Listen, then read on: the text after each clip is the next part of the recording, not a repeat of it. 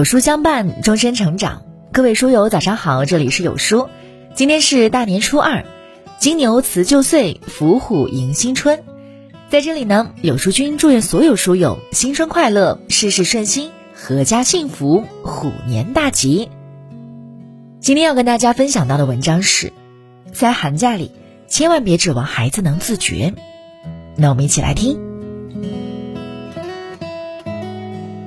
今年的寒假开始的特别早，有记得去年孩子在家裸奔学习了四个月，磨磨蹭蹭，不情不愿，成绩一落千丈。假期是孩子休息的时间，但休息不等于放纵，不等于可以把学习完全抛开玩个痛快。有句话说得好，教育路上千万别指望孩子自觉。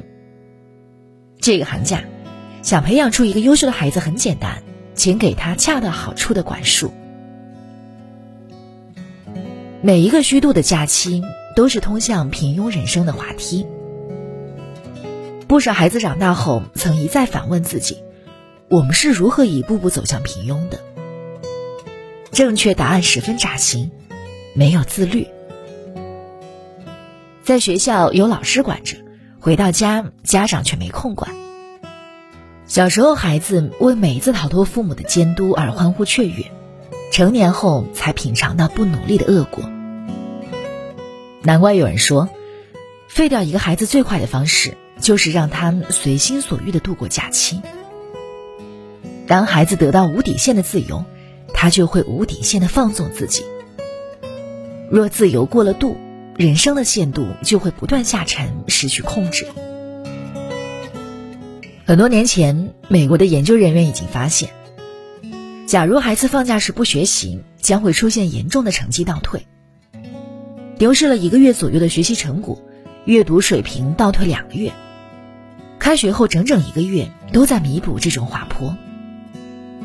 然而，当老师一再强调孩子放假不等于放纵，家长务必做好监督和管教时，家长却抱怨：“我也想让孩子自觉呀。”可他天生爱偷懒，管都管不了。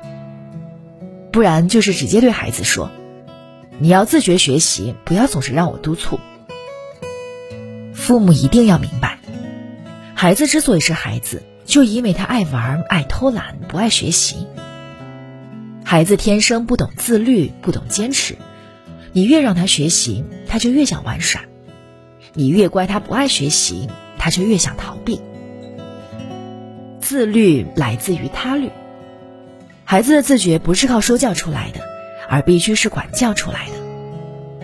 父母正确的管教与引导，才能让孩子明白自律是什么，该如何自律。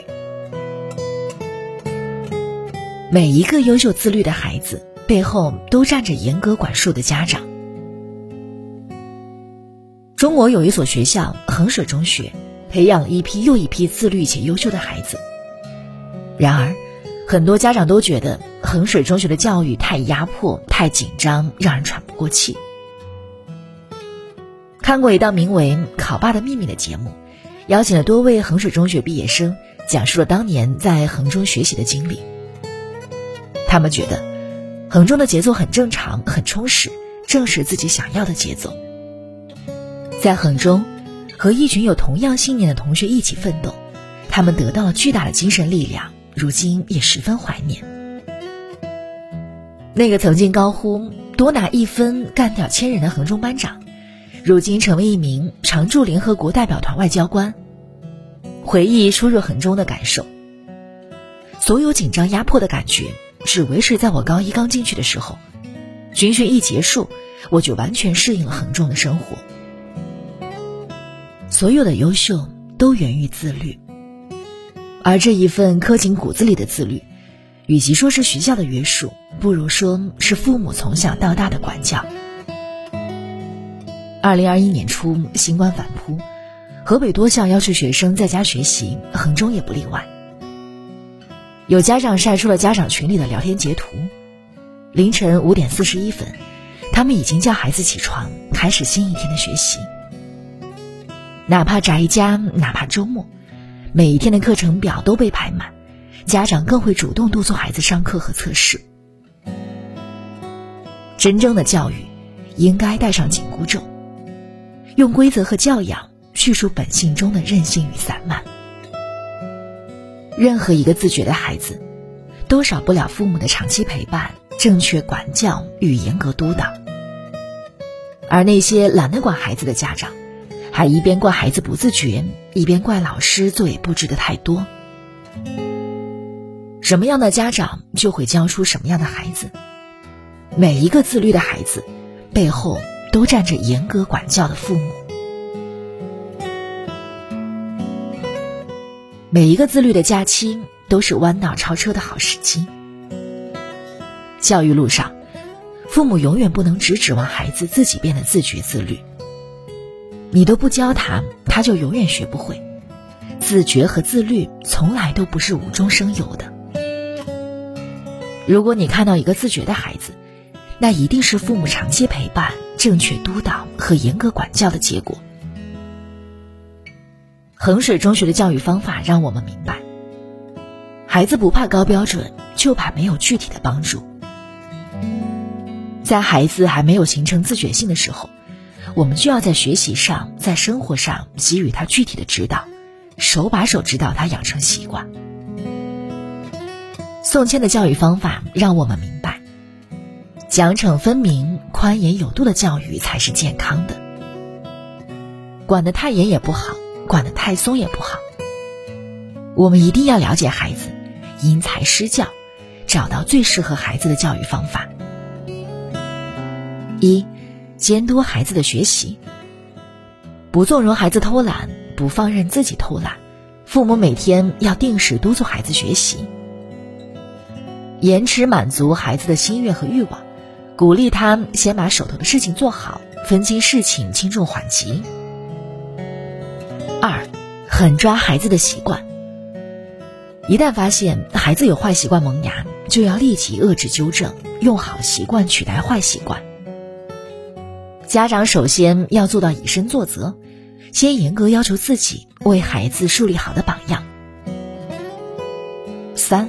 严管孩子的手机，不要放任孩子玩手机，也不要放任孩子过度娱乐，引导孩子多做有益的事情。最好给孩子制定规则、约法三章，通过规则教会孩子自我管理。